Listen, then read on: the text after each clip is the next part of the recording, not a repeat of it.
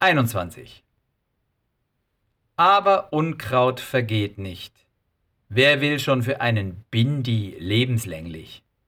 Nuggets hat seit ein paar Wochen eine neue Freundin. Die Beziehung ist geil, im umfassenden Sinne, jedoch auch schmerzbelegt. Ab und zu schreibt ihm nämlich Nori. Sie ist Taucherin und eines Tages beinhaltet ein Brief die Zeichnung eines Mantas, eines Flügelrochens, versehen mit seinen Initialen. Von ihr hat das etwas Schmeichelhaftes und ist auch so gemeint. Aber nicht von irgendeiner Doofen, sondern von Nori. Da denkt man nochmal drüber nach. Das wird im Angesicht seiner neuen verschoben. Körperlich fast so knackig wie Nori, wenn auch zehn Jahre jünger. Er schmiedet das Eisen, solange es heiß ist, was es noch heißer macht. Chili arbeitet nicht in der Agentur. Das ist gut. So kann er sich dort tagsüber ein wenig erholen.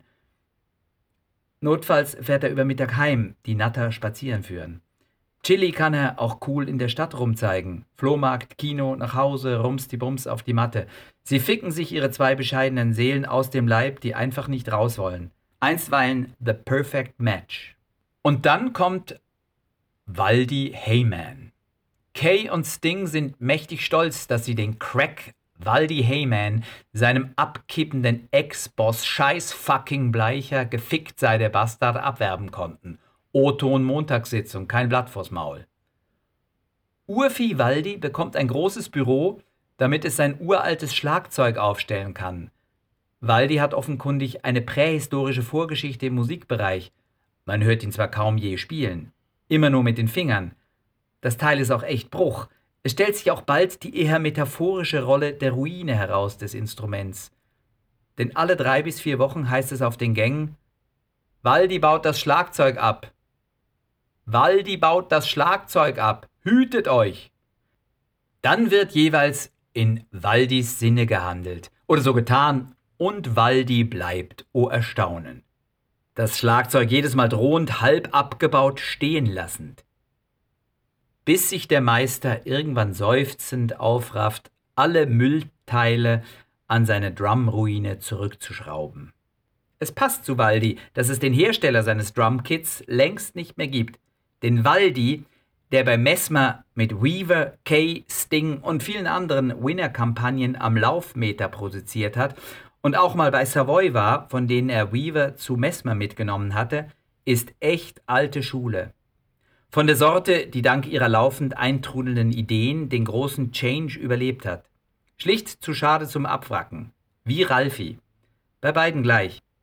Kein Computer auf dem Schreibtisch oder höchstens für E-Mails und Sie wissen schon, den modernen Scheiß können andere machen. Dafür hat man schließlich Assis. Bindi hasst Waldi vom Start weg, denn das Atelier liebt Waldi. Ohne rumschreien. Waldi widmet sich dem Urgrund, aus dem er gekommen ist, dem Handwerk. Vermutlich muss mit seinem Eintreffen die wöchentliche Bierlieferung verdoppelt werden. An Waldi ist dies nicht abzulesen. Morgens um drei beugt sich einer im Atelier über die Pappen und malt eigenhändig mit dem hellgrauen Edding die Konturen an die aufgeklebten Visuals. Der Schattenmeister Heyman heißt er. Dann lacht er knarrend, diese Mischung aus Waldi, Waldi und Waldi. Man hat immer etwas Angst um Waldi. Sein Gesicht wie ein abgebranntes Haus, seine krumme, doch immer noch ungebrochene Wirbelsäule, sein nicht ganz frei gewählter Rumpelstilzchen-Approach, zu dem sein feixender Humor beiträgt. Es ist nicht uneingeschränkt einfach, mit Waldi zu arbeiten, weil er schon vorher weiß, was die Idee ist. Trotzdem und auch darum macht es Spaß. Und es ist schlicht und einfach eine Ehre. Fast eine ungeschliffene. Doch Kay und Sting, die früher unter ihm waren, sind jetzt über ihm. Auch Waldi wird vergewaltigt.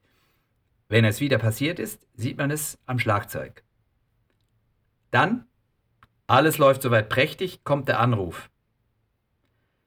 Eine Freundin von Nori. Warum sie die Nummer hat, weiß Nuggets bis heute nicht. Machen wir es kurz. Nori ist tot.